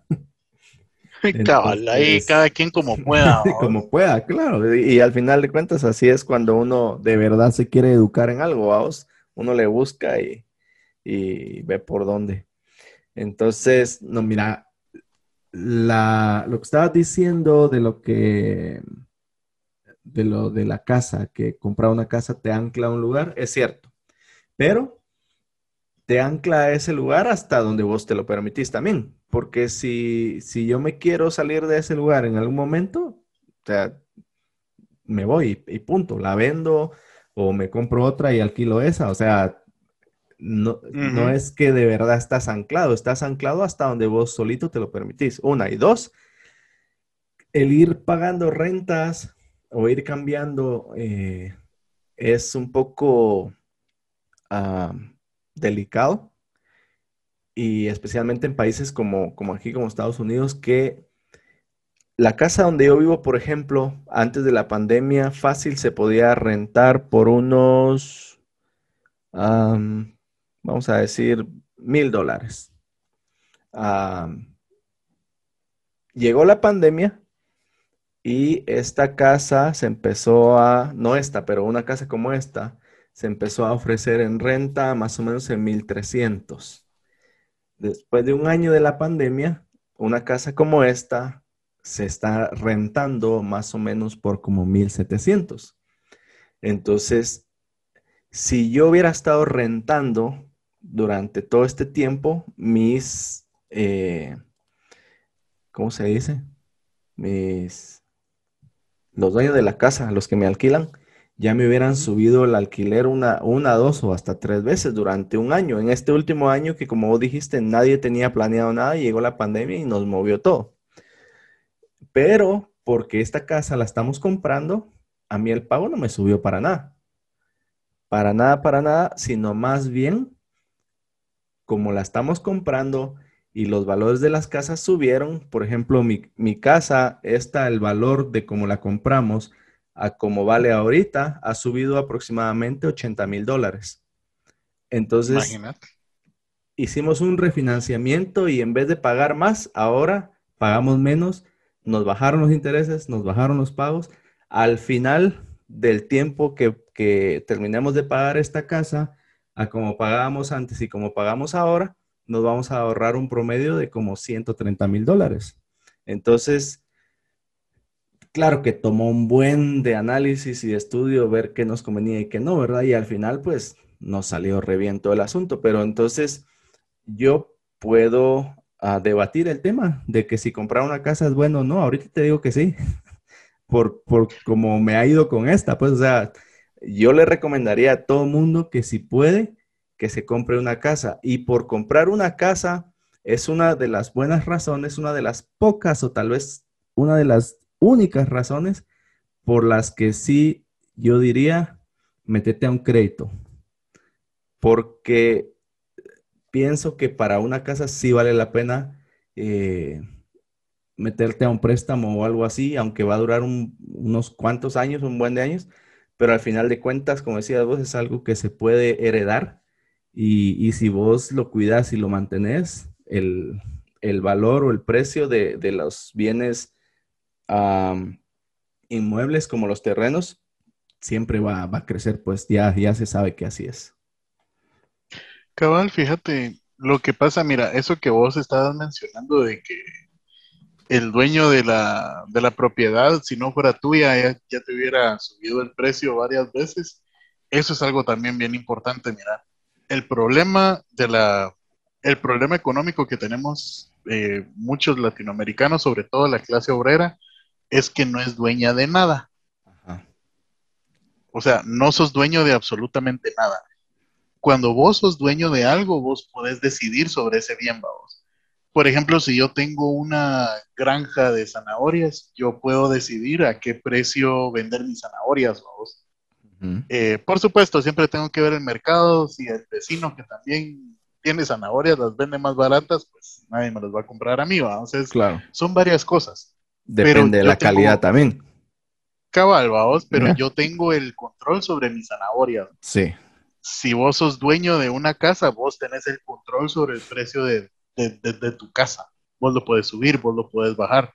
El problema es que la gente, y, básicamente en esto se reduce el, el concepto de patrimonio neto, a vos. O sea, patrimonio neto son las cosas de las que vos sí sos dueño, a vos cosas tuyas y sobre esas cosas vos siempre tenés eh, control. Por ejemplo, miramos, eh, yo no sé si vos viste esa, esa noticia que salió el año pasado, creo que fue de que ahora el agua cotiza en bolsa. Sí, sí la vi. pues la cosa es que ahora el agua cotiza en bolsa, vos es un commodity como el petróleo, como, como, los, como los granos, etcétera pues la cosa es que una mi amiga armó un escándalo, vos, de que cómo va a ser posible de que el agua, eh, ahora la gente no, no va a tener agua.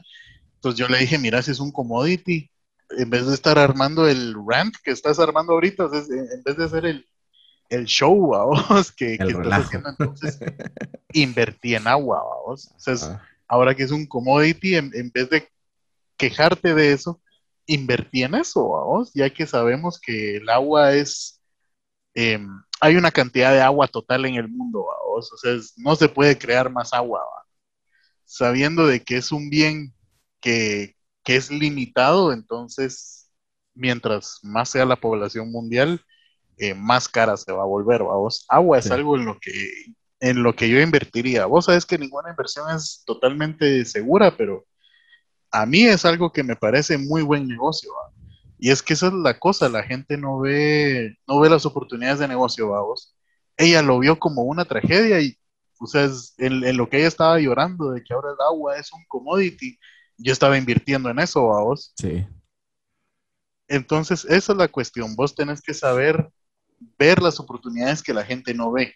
Muchas veces de lo que la gente más se queja son las mejores oportunidades de negocio que se te pueden presentar, vamos. es cierto. Entonces, ah, me, gustó lo que estabas diciendo de, ser dueño de algo porque vos lo manejas como las zanahorias. No, no solo decidís qué hacer o cómo venderlas, pero también decidís si las querés vender o no. Imagínate que de repente hay una escasez de zanahorias y vos tenés tus zanahorias, pues ya no las vendes, te las quedas. O, vos decidís a quién se la vendes, vos decidís si las querés regalar, si las querés dar al dos por uno. Entonces es lo mismo con las propiedades como una casa. Vos decidís a cuánto la querés alquilar, a quién se la vas a alquilar. Incluso, pues, si no hay un contrato, hasta lo puedes sacar cuando querrás. Entonces, eh, es, es la importancia de contar con una propiedad y no estar usando la propiedad de otro porque te hacen lo mismo. Te dicen que no te la quieren alquilar, te ponen un precio que tal vez es mucho más alto del que vos querías pagar y entonces no la puedes alquilar y te pueden sacar en cualquier momento. Entonces, uh, es una de las cosas que mi papá me enseñó y que se lo agradezco porque desde que soy pequeño eh, me di cuenta cómo él luchó por agarrar una casa propia en la que pudiéramos vivir eh, hubieron algunos negocios ahí que no le salieron muy bien y eso lo, obligó y lo empujó a, tomar otras decisiones, pero hablando financieramente, que, afectaron un poco, pero igual con, mucha constancia y dedicación. Al fin, el año pasado terminó de pagar su casa y ya tiene su casa. Entonces, lo que él me, me enseñó cuando era joven fue que no hay nada peor a que la, persona que te alquila te vaya a decir que te tenés que salir. Y, me dice él, y no necesariamente porque no estás pagando o nada, vos puedes ser muy buen eh, inquilino, tener los pagos a tiempo, cuidar la casa, cuidar la propiedad de otra persona, pero igual en cualquier momento esa persona llega y te dice, ¿sabe qué? Necesito la casa para el otro mes.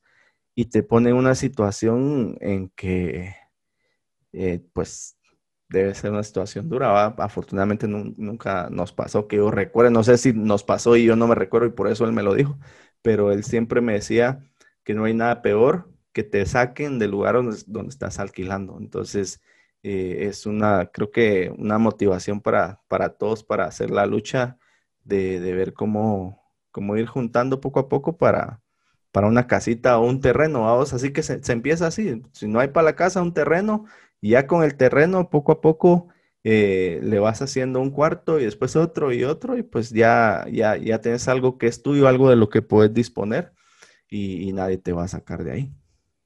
Cabal, mira vos, mucha gente no invierte en eso porque es caro, vos. Pero al final es más caro no hacerlo. ese, es, ese es un dicho muy clásico de mi papá, vos, que, que me dejó mi viejo muy claro. Me dijo, mira vos, hay cosas en las que invertir es caro, pero haciendo números es más caro no haber invertido en eso.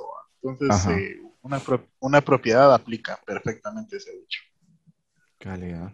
Bueno, ah, otro consejo, otra cosa que, yo he aprendido también es que si tengo una deuda, pagarla.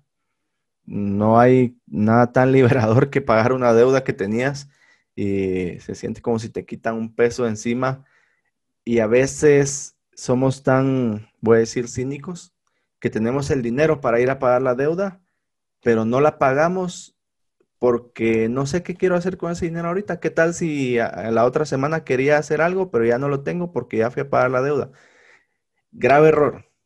Si tengo el dinero para pagar una deuda, no importa cuál sea, hay que pagarla. Ese es uno de los consejos también más grandes y que también me ha tocado aprender a veces por experiencia, que si tengo el dinero para pagar una deuda, mejor la pago, aunque ahorita me quede sin nada, pero ya pagué esa deuda y ya no me tengo que seguir preocupando por ella.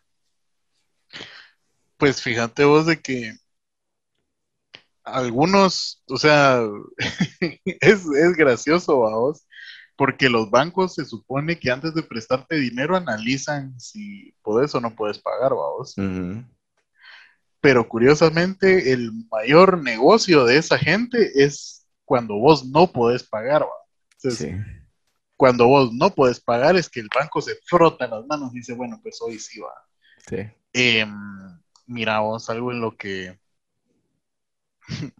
algo en lo que yo también le recomiendo a la gente invertir, que también es caro, pero es más caro no tenerlo, es un buen abogado,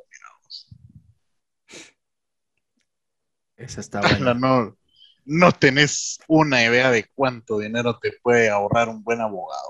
O sea, si uno realmente bueno, porque ahorita que tocaste el, punto de las deudas, eh, hay bancos o instituciones, de, bueno, editemos eso de los bancos, no, no, no quiero ponerle etiquetas a nadie.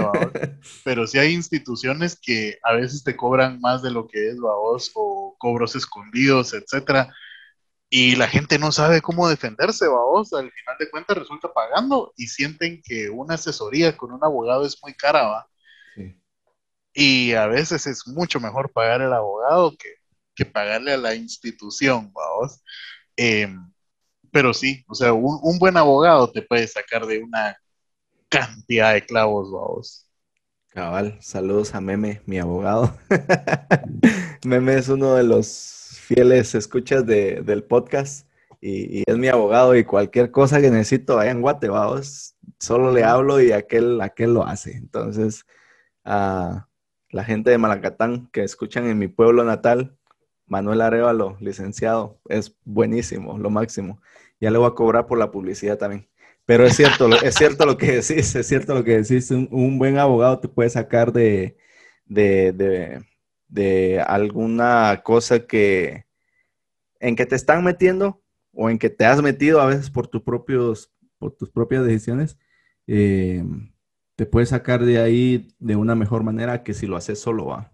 Entonces, sí, puede que a veces sea caro, pero tal vez sí va a ser más caro eh, no tenerlo. Entonces, sí, aquel me ha hecho, me ha hecho eh, el, todo lo que le he pedido, los trabajos que le he pedido, me los ha hecho y los ha hecho bien. Entonces, saludos para aquel también. Eso, bueno, y, y no sé si has escuchado la palabra, bueno, sí la has escuchado, todo el mundo habla de eso, de crear tu, tu colchón. No sé si en los otros países de Latinoamérica lo usan, pero en Guatemala lo usamos que siempre tenemos que tener un colchón donde caer. ¿Sí lo has escuchado, ah? Sí, sí. ¿Y cuál es el colchón? Ah, pues esos ese colchón, bueno, pueden ser varias cosas, pero casi siempre son tus ahorros. ¿no? Exactamente. Entonces, mira, eh, nunca se sabe cuándo algo va a pasar. Entonces, el año pasado, de la nada, un día yo estaba en el trabajo, me llama mi esposa, mira, estoy en el hospital y yo, qué puchis. y me dice, es que tenía esto y esto y vine al hospital y me dijeron que tengo que quedarme aquí porque tal vez me van a hacer una cirugía, Y yo, pues, bueno, pues ya me voy, ¿va? Me salí del trabajo, le hablé a mi jefe, me tengo que ir, me fui para, el hospital. Y cabal, resultó que le tienen que hacer cirugía y, y pues aquí en Estados Unidos uno tiene su seguro médico y todo, pero todavía el deducible no está tan, tan barato, ¿ah? Pero no sé, yo sé que muchos se pueden ah, sentir identificados, que qué tranquilidad se siente el saber que va a pasar algo así y que tenés los medios para poder pagarlo, pues. Y, es bien duro ver o conocer gente que, que, pasa por la misma situación, una emergencia médica o cualquier otra cosa, y que se están tronando los dedos porque según ellos nunca iba a pasar nada y la pandemia fue una de esas cosas que pasó. Siempre te dicen ahorrar por si acaso. Y yo vi una frase que decía cuando empezó la pandemia, bueno, este es el por si acaso.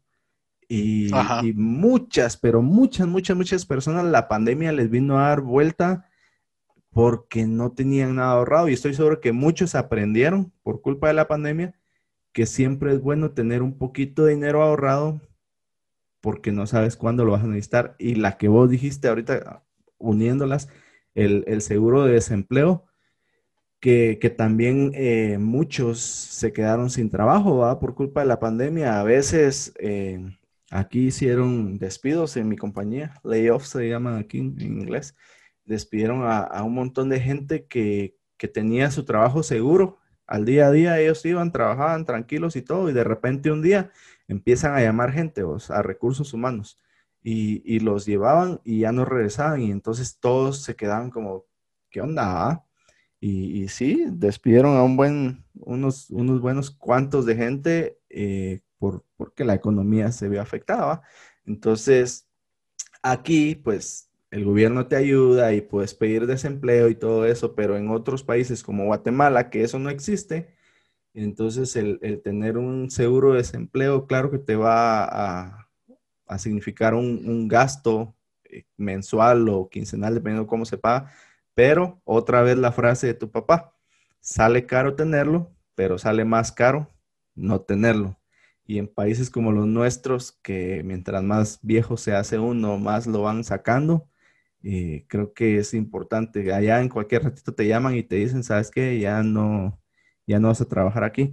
Incluso, fíjate, donde yo trabajaba, eh, lo que hacían, donde yo trabajaba de maestro, era que se acababan las clases el 31 de octubre y te decían que te iban a llamar si ibas a volver a trabajar ahí el, el siguiente año.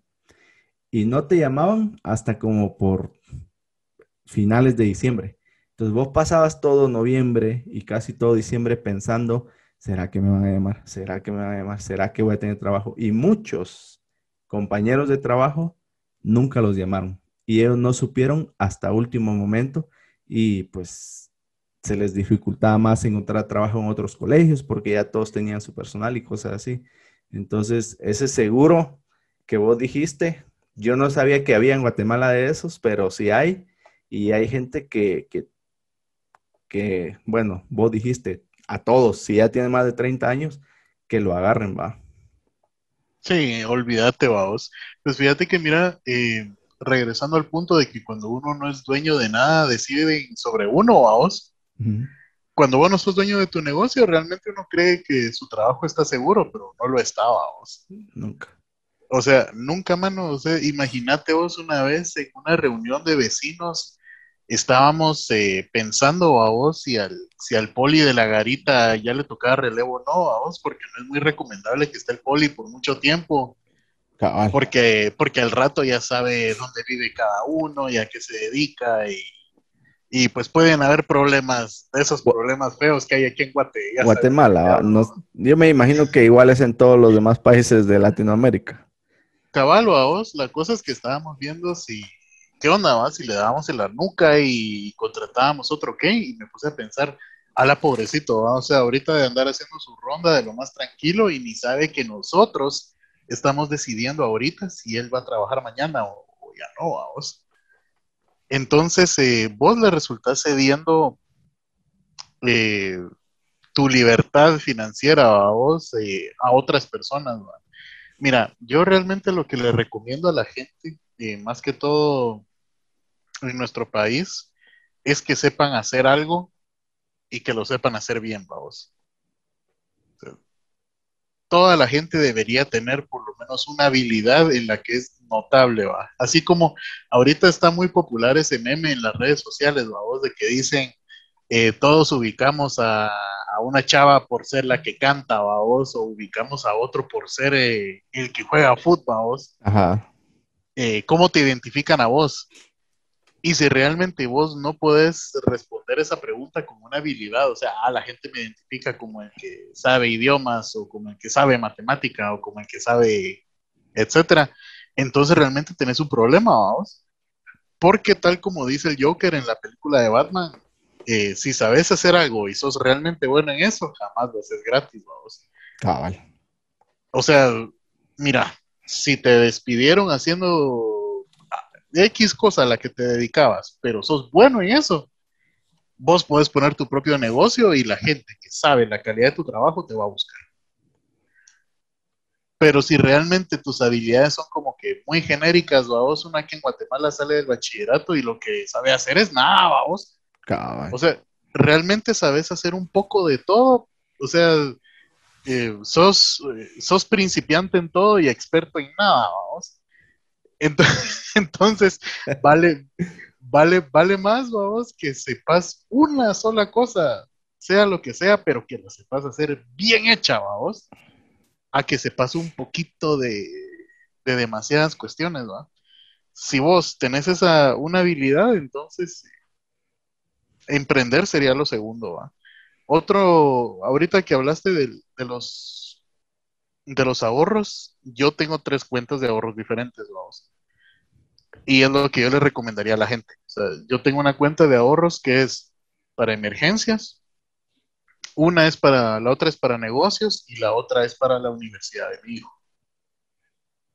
Y entonces eh, yo, yo sé de dónde agarrar, vamos, eh, depende de la situación, va tener todo el dinero en una sola cuenta es mala idea porque podría, o sea, si saco más de la cuenta, podría estar comprometiendo la educación de mi hijo, vamos. O también podría, a veces uno cree, uno ve una buena oportunidad de negocio y no invierte en eso porque cree que no tiene el dinero y resulta que sí, o sí lo tenías. Pero como tenés toda la cuenta, todo el dinero en una cuenta y no sabes qué es para qué, entonces eh, no llevas un control adecuado. Entonces tener una sola cuenta de ahorro y, meter todo tu dinero ahí es mala idea, vamos. Eh, a mí me gusta tenerlo así porque así yo tengo un mejor control, vamos. O sea, yo sé que por, por muy mala que sea em, la emergencia a la que yo me esté sometiendo, vamos, yo sé que mi presupuesto para afrontarla es tanto, ¿va? Y si se me sale de ese presupuesto, pues entonces busco un, busco un préstamo o alguna otra opción, pero me gasto solo eso, solo el, ahorro que tenía para eso. Entonces, la universidad de mi hijo es sagrada, y, el otro, y, y, el otro fondo también. Entonces, incluso con los ahorros es bien importante tenerlos bien organizados, vamos. Sí, entonces la idea de, de meter el dinero bajo el colchón este, estoy seguro que hay gente que todavía lo hace porque dice que tiene miedo de los bancos, pero igual, em, pues los bancos también te pagan por tener su dinero ahí. Si sabes cómo hacerlo, si te, o sea, si aprendes, si te educas un poquito en cómo jugarle la vuelta a las instituciones, dijiste vos, para no mencionar nombres, creo que también es, es importante, es bueno, sí, sí se puede. Cabal, fíjate, porque ponerle la, la cuenta que es para mi hijo, vos, esa está en plazo fijo. O sea, esa cuenta está en plazo fijo. Y yo en 20 años, eh, bueno, es que la gente también tiene que saber cómo funciona el interés compuesto, vos. Porque, mira, tenés que saber cómo funciona el interés compuesto y, y, de cuánto es el interés. Yo le recomiendo a la gente que busque, si va a invertir a plazo fijo, intereses de por lo menos el 7%. Y te lo voy a explicar con números por qué, vamos. Eh, si, vos, si, si vos agarras una calculadora de intereses, vamos, vos te das cuenta que a los 10 años, si el interés es del 7% y es compuesto, a los 10 años, tu dinero se duplica. Si vos invertiste 5 mil quetzales, después de 10 años tenés 10 mil, vamos. Si el interés es exactamente del 7%. Entonces, eso me ha ayudado a mí a planificar, vamos. Por ejemplo, la, cuenta de mi hijo es, aquí en Guatemala no puedes tener plazo fijo a más de 10 años, pero sí puedes, después de esos 10 años, reinvertir el dinero otra vez, vamos. Para otros y es como, ajá, para otros 10 años. Entonces, yo ya tengo la meta de que es dentro de 20, yo ya hice más o menos un presupuesto de a qué universidad lo quiero mandar, etcétera y yo ya sé cuánto dinero específicamente tengo que meter, vamos, porque en 20 años ya sé cuánto va a ser. Esa planificación es bien importante, vamos, para que vos no le metas a esa cuenta más o menos dinero del, que deberías. Sí. Pero siempre caemos a lo mismo de, de buscar información, de educarte y de poder, este, hasta cierto punto, preocuparte por vos mismo y, por tu descendencia, vamos, porque al final todo le queda a la descendencia y ojalá que le está quedando algo que pueden utilizar y no deudas o cosas que, que, ya después de un año ya no les van a servir, ¿va? Entonces, ¿alguna otra? Eh, pues no, solo eso. Solo eso se me ocurre ahorita. Ah, bueno. Fíjate que hasta ahorita me he dado cuenta que empezamos el podcast y nunca te presentaste. Nomás le dimos. Cabal. Bueno, pues, eh, pues ya sabe la gente, vamos, ya me conocen, soy Luis Ortiz y, y pues ahí estamos a la orden, vamos, para lo que necesiten. Cabal, entonces fíjate que no, la gente no sabe porque no te conoce. Bueno, algunos, algunos te van a conocer en Guatemala, pero en otros lugares, a ver. Entonces, ah, hablamos de un montón de cosas. Ojalá que más de algo alguien lo escuche y le pueda servir de algo. Tenemos dos proyectos entonces nosotros para trabajar ahorita. un, training para compradores y, un training de, de, cómo aprender a decir que no y de cómo aprender a recibir los no también. Este, ya, que, la gente se, ponga las pilas y que, que, busque acerca de eso y que pues ojalá que más de alguno de los consejos que les dimos. Y me gusta que los consejos que dimos no es que los leímos en un libro a vos, sino que son cosas que nos han servido personalmente y que hasta cierto punto nos han ayudado. Y la última, tal vez ahorita que me recuerdo, una cosa que alguien me enseñó eh, hace mucho tiempo, me dijo, en la casa, todo el dinero que llega es el dinero de la casa, me dijo. Uno de los errores más grandes que pueden cometer una pareja de esposos, por ejemplo, me decía él, es que digan, yo gané tanto y tú ganaste tanto, tú paga esto y yo pago esto. Porque cuando empezamos a hacer eso, dice él, se vuelve un descontrol y entonces yo me acabo lo que, lo que era, lo que yo gané, me lo, me lo termino y entonces voy con mi pareja y le digo, ¿sabes qué? Me lo acabé, necesito que me des de lo tuyo. Y, pues no a todos les va a gustar eso, ¿ah? O viene mi pareja y me dice, ¿sabes qué? Me acabé lo que yo tenía, quiero que me des de lo tuyo. Y ahí viene, ¿y por qué te lo acabaste? ¿Y en qué te lo acabaste? y decía él que el dinero es una de las causas muy grandes del divorcio, ¿va? el dinero en la familia. Entonces el consejo que él me dio fue que el dinero que se gana en la casa es el dinero de la casa. Y, con mi esposa nos dimos cuenta cuando, cuando compramos la casa que el dinero que ella ganaba y el que yo ganaba necesitábamos juntarlo para poder como pagar todas las cosas. Y te, decía hace un rato que yo tengo mis pagos automáticos. Entonces, mis pagos automáticos no podía cubrirlos todos solo con mi presupuesto. Entonces ahí tenía que estarle diciendo, ¿sabes qué? Mándame tanto, mándame tanto, mándame tanto. Y, todo ese relajo de, mandar de aquí para allá, de allá para acá, eh, nos, nos aburrió hasta cierto punto y, entonces hicimos una cuenta mancomunada, eh, que es a la que llega el, el dinero. Antes de distribuirlo a donde tiene que ir, pues todo el dinero llega ahí y ya nos ahorramos todo el relajo de, mira, mándame esto, te mando esto, o necesito esto, eh, sino que más bien a partir de ahí, pues ya decimos, esto es para guardar, esto es para esto, esto es para esto, y, se nos ha hecho muchísimo más fácil eh, tener eh, todo junto, no estar viendo quién trajo qué, sino que ahí sí que como un equipo, vamos, traer todo a la mesa y a partir de ahí, pues distribuirlo todo para el beneficio de, toda la familia. Fíjate vos de que en finanzas lo más estúpido que puedes hacer, es, lo más tonto que puedes hacer, es asumir cuánto dinero hay, vamos. y es que ese es el problema. O sea, vos tal vez ya te gastaste tu parte y asumís que tu pareja tiene tanto a vos y, tal, y, tal, y tal vez no lo tiene. ¿va? O sea, es, eso es, mira, mano, eso es lo peor, vos, eso es lo peor que puedes hacer, asumir cuánto dinero hay. O sea, eh, olvídate, vamos, olvídate, eso es un errorazo. ¿va? El problema pues mira, eso sí es un poquito más complicado a vos, porque hay gente que no le comparte a su pareja cuánto gana, o sea, no le enseña realmente el cheque, pues por otras razones, vos, ahí lo dejo en la imaginación de cada quien. Eh, pero, pero es que ese es un problemón, vamos, que hay, hay muchas parejas, vamos, que en las que no existe una transparencia financiera, ¿va? Y, y ese es un clavón. Me, gustó cómo, lo llamaste, fíjate, transparencia financiera, porque el aspecto económico, ya, ya hablando ahorita desde el punto de vista de, los casados, ¿va? Pero igual le va a servir a los que se van a casar algún día.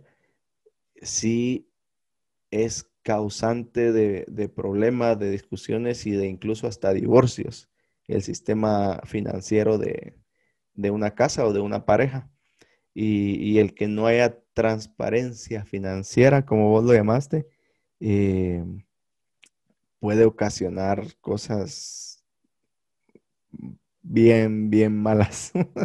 de Cabal, vos, porque mira, si vos ocultas tus finanzas es porque estás ocultando también otra cosa. ¿vos? Cabal. O sea, la transparencia financiera eh, para la salud, no solo financiera, sino también emocional de la pareja, es, es vital, vamos pero ese es otro tema, vamos. Cabal, por eso lo dije, lo dijo a imaginación de, la gente, por, qué no habrías de ser voz abierta en ese tema? Simón. No, pero, pero gracias entonces vos por, por unirte a, este episodio. Ah, yo creo que está un poquito largo, no sé si lo voy a poner en dos partes o, una completa, pero creo que hoy hablamos de un montón de cosas interesantes y, y para que todos sepan, ya tenemos planes de, grabar otro, otro tema juntos próximamente. Eh, no voy a decir el nombre, sorpresa. Pero ahí igual, este, creo que no va a ser este el primero ni el otro el segundo. Creo que probablemente van a haber más que, hagamos juntos y, y no sé con qué querés dejar a la gente. ¿Cuáles son tus conclusiones?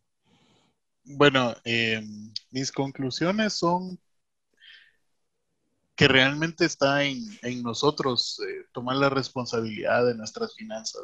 Entonces, eh, hay aspectos externos de los cuales nosotros no tenemos ningún control, pero también tenemos que reconocer en los que nosotros sí tenemos un control y asumir la responsabilidad sobre ello.